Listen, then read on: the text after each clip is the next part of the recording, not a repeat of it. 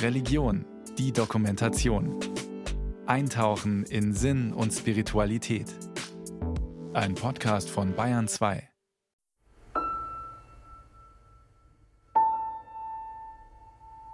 Christliche Dogmatik ist in der Krise. Lange schon. Denn da steckt ein historisch gewachsenes Gottesbild drin. Der Gott, der erst versöhnt werden muss, damit er der liebe Gott wird. Da steckt ein historisch gewachsenes Menschenbild drin. Der Mensch, seit dem Sündenfall Sünder, der erst gerettet werden muss durch den Opfertod eines Gottessohnes. Da steckt drin, dass wir glauben müssen, sollen, dürfen, dass Jesus mit Haut und Haaren Gottes Sohn ist. Und eigentlich auch Gott drei Personen ist. Und ja, da steckt so viel Mythos drin. Und außerdem, der Teufel steckt im Detail. Wer kennt sich da noch aus? Obendrein möchte man ja als reflektierter, moderner Mensch selbst mitdenken dürfen, was man glauben will. Die christliche Dogmatik ist aus guten Gründen in der Krise. Klaas Hösing hat eine neue Dogmatik vorgelegt.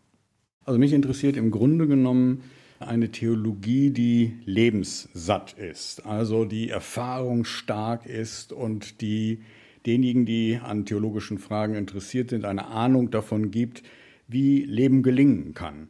Ja, und das scheint mir wichtig zu sein.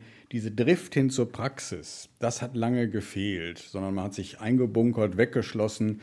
Und mir ist jetzt wichtig zu sagen, nein, wir brauchen im Grunde genommen eine Theologie, die lebensweltkompatibel ist die mitten mit beiden Beinen im äh, Leben steht und nicht mit einer dogmatischen Brille durch die Gegend läuft. Eine Dogmatik ohne Dogmatik.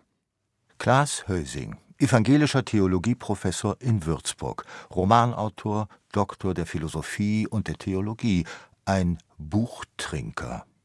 Wahrscheinlich hat er eine ganze Bibliothek verschlungen. Auf die Welt kommen wir. Neugeboren werden wir in jenen Situationen, die den spürbaren und verwundbaren Leib in die Enge treiben.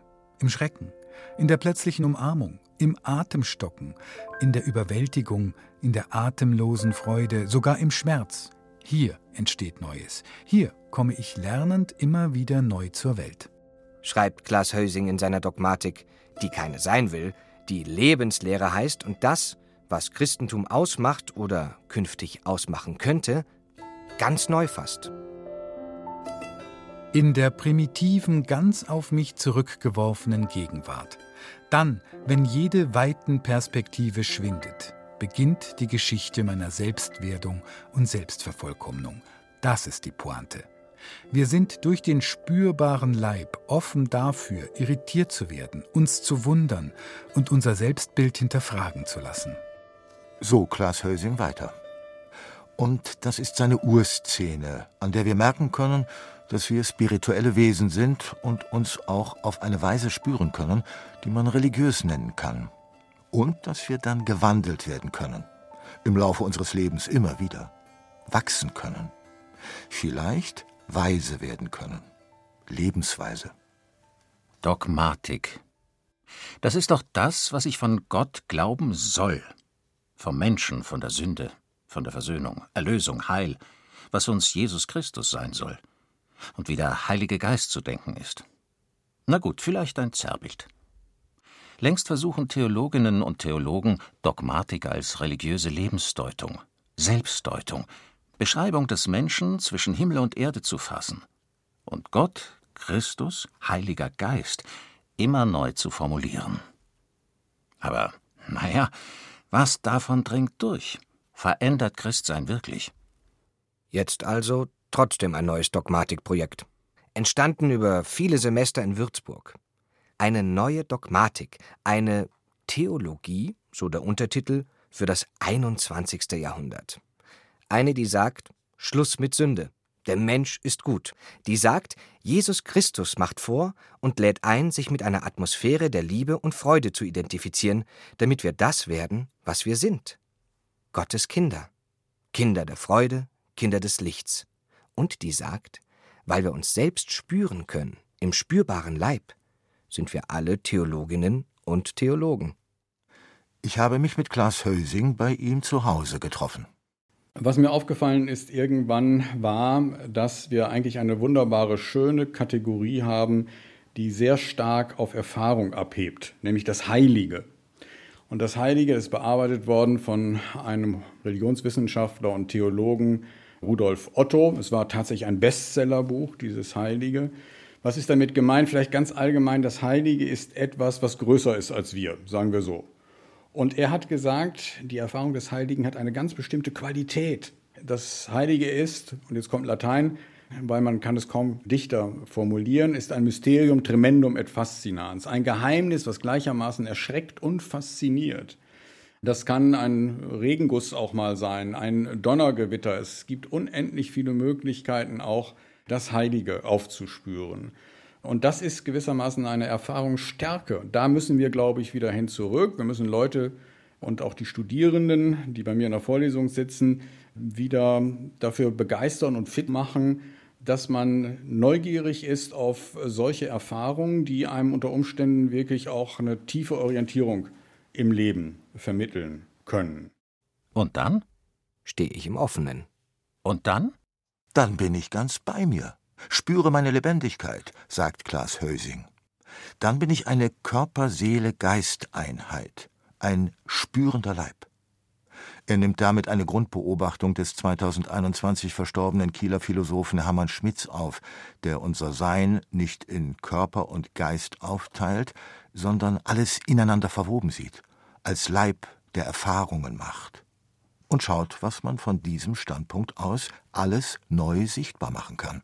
Ich glaube, was die Leute suchen, ist etwas spüren. Ja? Und der Hermann Schmitz sagt immer, der Leib ist ein spürender Leib und man kann sehr weit spüren.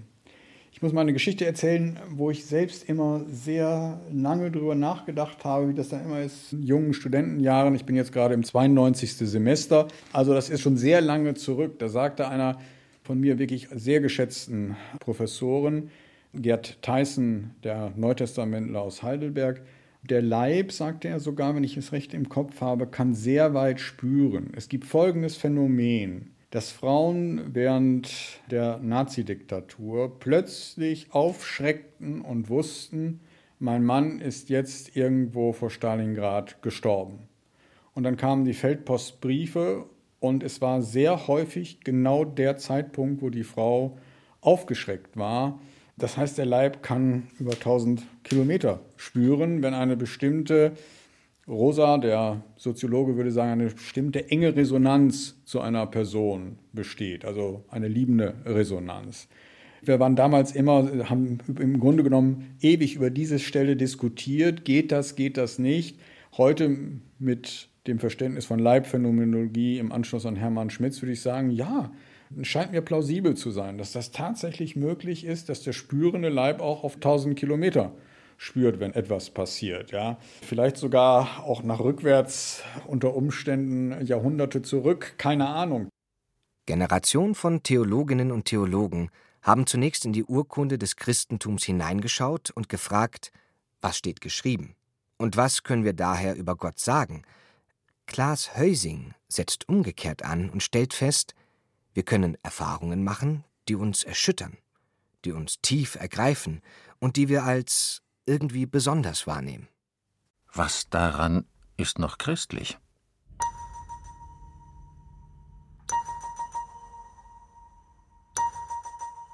Nach solchen heiligen Erfahrungen kann man entdecken, dass die Bibel ein Buch ist, in der Menschen vor uns auch solche Erfahrungen gemacht haben und uns sozusagen mit ihren Lebensgeschichten erzählen wollen, probier mal so zu denken, so zu fühlen, so damit umzugehen. Also schon noch Bibel. Viel Bibel, sagt Klaas Hösing, nur anders, nicht so normativ gedacht, sondern spielerisch. Da würde sich Luther im Grab umdrehen. In den biblischen Erzählungen, so sagt er, haben wir Deutungsangebote, aber nicht in dem Sinne, dass dort etwas steht, was es nun zu glauben gilt, sondern dass dort die biblischen Figuren für uns schon etwas durchgespielt haben, Erlebnisse vorerlebt haben und wir probehalber in ihre Haltung hineinschlüpfen können. Sarah, Abraham, Jona, Hiob als Rollenangebot. Und Jesus als die Hauptrolle. So wie er gelebt hat, könnten wir uns doch auch selbst erfahren. Der Erleuchtete aus Nazareth, der uns zeigt, wie Erleuchtung im christlichen Sinne geht. Steht so nicht im Glaubensbekenntnis. Was hat Jesus gemacht, als er nach Gott und dem Leben gefragt wurde? Er hat eine Geschichte erzählt. Was können wir heute tun, wenn wir nach Gott und dem Leben fragen? Uns gegenseitig Geschichten erzählen. Mit der Pointe, dass wir so richtig mit dem ganzen Leib in die Rolle des Gotteskinds schlüpfen können. So wie andere versuchen, mit Meditation ihre Buddha-Natur zu finden. So erzählen die biblischen Autoren von Wegen, in die Gotteskind-Natur zu finden. Wer so denkt, braucht keinen Sündenfall, keinen Opfertod, kein mein Blut für euch vergossen. Sondern meint er, mach's wie Gott, werde Mensch. Lebenslehre. Klaas Hösing hat auch ein Buch geschrieben, das heißt Schluss mit Sünde. Ja, man denkt normalerweise eher andersrum, um zu sagen, die Welt ist schlecht und der Mensch sowieso. Und das Fatale, was ich immer wieder finde, ist, äh, dass sich auch so bei den größeren Bevölkerungsgruppen der Eindruck mehr oder minder festgesetzt hat, alle Menschen sind böse und alle Menschen sind Sünder. Es gibt so etwas wie einen Universalismus der Erbsünde. Ja, dafür steht das Christentum. Und mir fällt immer wieder auf, auch in den Vorlesungen mit meinen jungen Studierenden, dass da im Grunde genommen bereits eine Verständigungsbarriere aufgebaut wird. Viele Theologen versuchen seit langem, den Sündenbegriff nicht mehr moralisch zu erklären, sondern vielleicht eher als prinzipielle Neigung des Menschen, sich nur um sich selbst zu drehen. Verabschieden wir auch das, sagt Klaas Hösing und greift wieder ganz klassisch zur Bibel, auf der Suche nach Geschichten und Figuren, bei denen es um Sünde geht. Er wird bei Kain und Abel fündig, nicht etwa bei der Paradieserzählung. In der Bibel geht es das erste Mal bei Kain und Abel um Sünde, sagt er.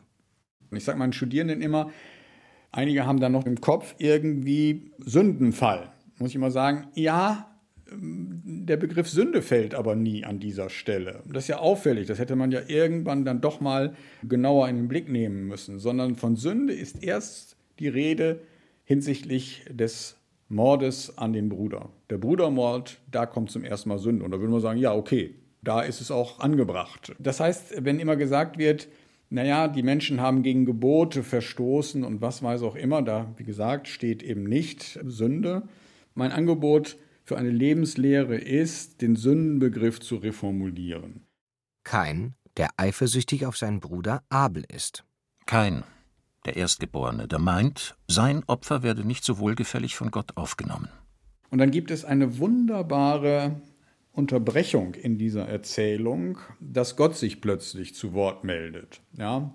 Ich merke immer bei meinen Studierenden, die glauben immer, in der Bibel würde Gott sich dauernd selbst zu Wort melden. Da muss man immer sofort sagen, ja, eher selten. Er meldet er sich sehr, sehr selten, ja.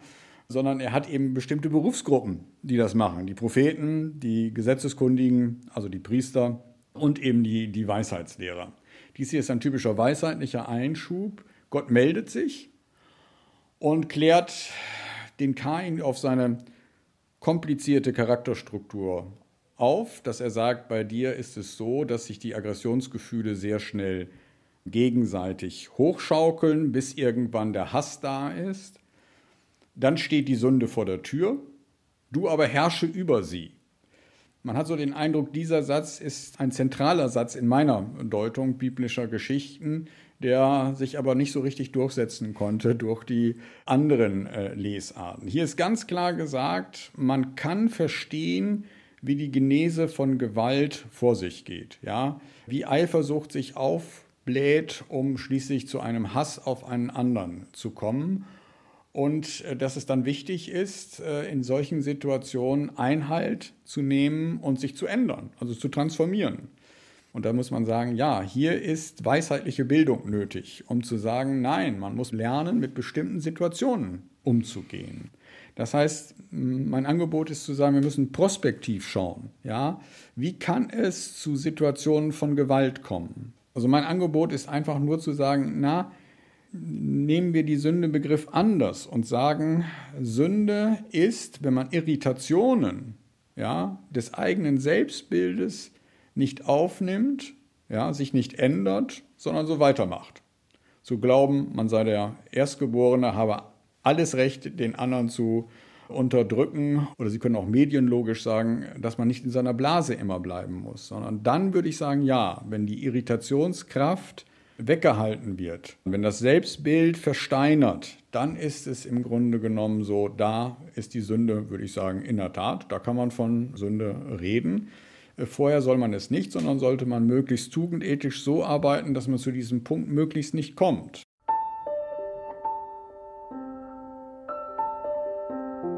Was ich bis hierher gelernt habe für eine Theologie des 21. Jahrhunderts, der Mensch ist immer wieder konfrontiert mit tiefen Erschütterungen. Und die kann man als heilig, als spirituell deuten. Und der Mensch ist nicht schlecht, kein Sünder, kann aber sündig werden. Schluss mit einer jahrhundertealten historisch gewachsenen Tradition von Augustin bis Luther. Und das Kreuz? Jesus für uns gestorben. Klaas Hösing sammelt in seiner Lebenslehre Gedanken zusammen, die seit dem 19. Jahrhundert vor allem in der evangelischen Theologie gewachsen sind und im Grunde auf die Formel zu bringen sind, nicht an Jesus glauben, sondern wie Jesus. Ja, Jesus Christus bekommt hier eine etwas andere Struktur, weil ich auch im Gespräch mit anderen äh, Autoren zu der Überzeugung gekommen ist, dass eine Umstellung vom Thanatologischen, also vom Todesmodell, für das das Kreuz steht, doch eher vielleicht die Krippe, die Geburtlichkeit mal neu ins Zentrum gesetzt werden müsste. Ja, mit Hannah Arendt gesagt, ja, in der Tat, in der Geburtlichkeit gibt es Neuanfänge, immer wieder im eigenen Leben. Und hier wird nun gesagt, das ist ein exemplarischer Neuanfang. Und das Leben Jesu zeigt es auch so. Ja, er steht wirklich in dauernder, auch sagen wir mal emotionaler Nähe zu seinem Schöpfer. Also er lebt im Grunde genommen in dieser Atmosphäre der Liebe und der Freude. Das zeigen die Texte, vor allen Dingen das Lukas-Evangelium ganz besonders. Wofür ist der Jesus wichtig? Jesus ist zunächst einmal, denke ich, besonders wichtig daran, dass man an ihm auch leben lernt. Also, dass wir uns spielerisch mit ihm identifizieren, ja? dass wir mit ihm versuchen, bestimmte Lebenssituationen besser in den Griff zu bekommen. Ja, seine Gleichnisse sind ja nichts anderes als nochmal fast weisheitliche Modelle, um bestimmte Irritationen zu erzeugen. Die Gleichnisse, wenn man sie genau liest, sind bis heute hochgradig irritierend. Ja, sie sind gar nicht so leicht zu sagen, oh, was ist denn nun der Sinn dieses Gleichnisses, sondern so irritierend, wenn man das lange macht, äh, dass man äh, selbst beim zehnten Mal, wenn man drüber nachdenkt, manchmal immer wieder noch zu einer neuen Lösung kommen. Das ist das Spannende daran, das ist auch das Spielerische daran. Und äh, hier kann man im Grunde genommen ein Stück weit doch leben lernen, kann versuchen, situationskompetent zu sein, nicht immer in bestimmte Gefährdungen zu kommen, sprich Ursprung der Gewalt, mit Gewalt umzugehen, mit Macht umzugehen. Äh, das kann man insofern bei dieser Figur lernen. Und auch, was es heißt, konsequent zu leben. Das heißt auch, das kann dann tatsächlich auch dazu führen, dass man so endet, wie Jesus geendet worden ist, nämlich äh, letztlich als Folteropfer. Klaas Heusing schreibt Ich verabschiede mich, trotz der Rede von der Einzigartigkeit Jesu, im Blick auf eine anstehende Theologie der Religionen, von der Idee, Jesus sei die letztgültige Selbstoffenbarung Gottes. Darf man das eigentlich? Alles so ummodeln? Bloß weil man sich Theologe nennen darf und Professor. Das heißt Theologie treiben, meint Klaas Hösing. Das ist die Aufgabe. Im Grunde von jedem. Und von manchen eben von Berufswegen. Naja, es ist ja keine Primartheologie. Ich nehme unsere Tradition und forme um. Ja, also ganz klassisch, liberal-theologisch. Ich forme den Begriff der Sünde um, ich forme den Begriff des Leibes um, ich äh, formuliere so etwas um wie die Frage nach Geburtlichkeit, also Weihnachtschristentum statt Karfreitag. um alle diese Phänomene noch einmal durchzugehen, bis hin zur Eschatologie, übrigens auch bis zur Sakramentenlehre. Da habe ich auch ein neues Angebot gemacht. Alles immer mit biblischem Bezug. Also, wo ich dann auch überrascht war und bin, ich habe bestimmt schon jetzt 40 Auftritte gehabt, wo insgesamt ein großes Wohlwollen war, ja, und wo nicht gleich wieder auf Rechtgläubigkeit. Ich glaube, das Thema ist auch durch, dass da Gelimmeson geguckt ist, ist das anschlussfähig, kann man damit auch jüngere Leute abholen.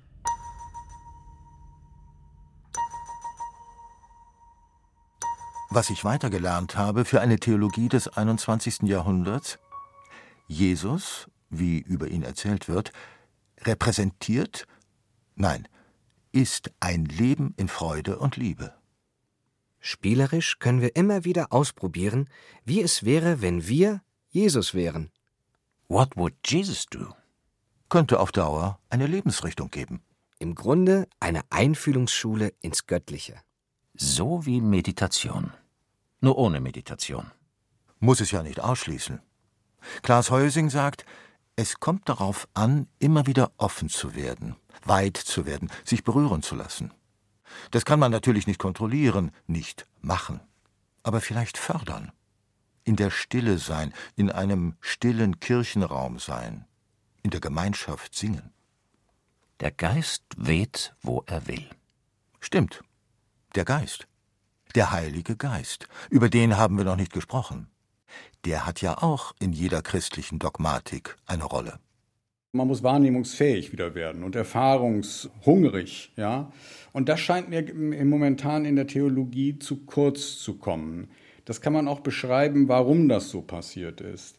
Ich glaube, das liegt an einer Engführung im theologischen Denken, dass wir uns viel zu sehr fokussiert haben auf die Person Jesus Christus, also das nennt man in der Wissenschaft Christozentrismus, dass man alles gewissermaßen über diese Figur einspielt. Und dann hat man natürlich einen sehr engeren Kreis. Sie ahnen schon, ich plädiere eher dafür, diese größere Bandbreite der Heiligkeitserfahrung mit dem Heiligen Geist entsprechend auch kurz zu schließen, um zu sagen, der Heilige Geist ist nicht, wie eine wirkmächtige Tradition, muss ich sofort sagen, behauptet nur gewissermaßen in der Dienstbarkeit zu Jesus Christus, sondern dass man sagt, na, der Heilige Geist hat unendlich viel Potenzial. Er weht eben auch, wo er will und muss dann entsprechend aufgesucht werden. Und damit hat man einen viel größeren Erfahrungskreis. Mit Jesus Christus gewissermaßen Naturerfahrungen zu machen, ist, was die biblischen Texte angeht, nicht so ganz einfach. Ja, und da ist es vielleicht sehr viel sinnvoller zu sagen, wir haben einen breiteren Erfahrungsbegriff, wir gehen vom Heiligen Geist aus und können eben auch beim Reinfall in Schaffhausen wirklich Heiligkeitserfahrungen machen. Oder beim Beobachten von Vögeln, aber natürlich auch im Gottesdienst, klar. Aber dass man sagen muss, die Heiligkeit ist nicht nur in der Kirche eingesperrt, sondern da wohnt sie auch. Aber sie hat einen breiten Radius. Und die Kunst besteht, Orte der Transzendenz zu finden, ja, wo man im Grunde genommen auf solche Erfahrungen wirklich stoßen kann, die unter Umständen wirklich orientierende Kraft haben.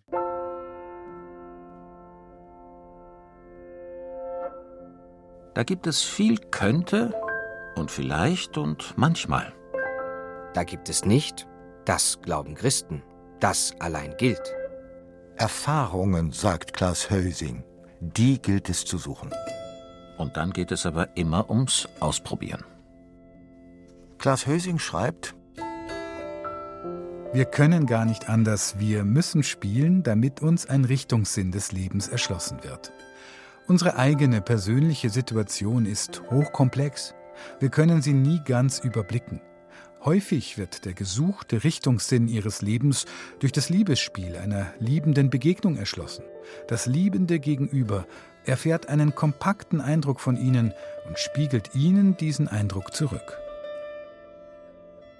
Also weniger denken, mehr Liebe machen. Das ist jetzt Interpretation. Mehr Leben auf alle Fälle, oder? Oder lebendig sein in Bewegung bleiben. Irritation ist das Urgeschenk. Ich würde sagen, damit fängt alles an. Einer meiner Lehrer, Dieter Henrich, hat mal gesagt, ja, Philosophie ist, irgendwann ist man verwundert und dann versucht man sich lebenslang einen Reim darauf zu machen. Und der Clou von Klaas Hösing, das habe ich auch gelernt, ist, so ein Geschenk, solch eine Irritation ist nichts Theoretisches, sondern wird mit Haut und Haaren erfahren. Und das Nachdenken darüber ist kein Geschäft des Denkens allein, das kann man den Philosophen überlassen. Geht es um Gott? Dann geht's ums Ganze. Und dann sind wir gerufen, dem mit Haut und Haaren nachzuspüren. Mit dem ganzen Leib.